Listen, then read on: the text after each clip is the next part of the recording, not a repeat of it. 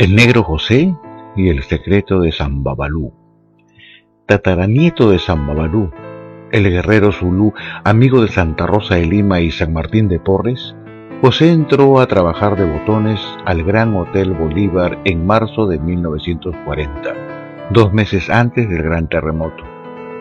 Sorprendido por el remesón, justo cuando hacía caca, jefe, dijo José al tiempo que se negaba rotundamente a volver a entrar a los baños del hotel por tiempo indefinido.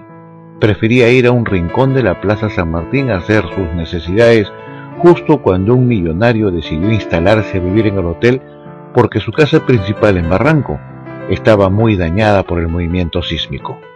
Y para su mal, vio al negro José con el pantalón abajo y un trozo de periódico de la tarde entre sus manos silbando la odiosa canción El plebeyo. Apenas entró al lobby del hotel, habló con el gerente para que despidieran a ese negro cochino. Por supuesto que accedieron a la voluntad del gran señor, por lo que José se vio pronto en la calle vendiendo periódicos por la mañana e ilustrando zapatos hasta muy entrada la noche, no sin antes tramar su secreta venganza contra el ricachón, oligarca, hacendado norteño, azucarero, socio del Club Nacional y por si fuera poco, dueño de uno de los más grandes periódicos de Lima.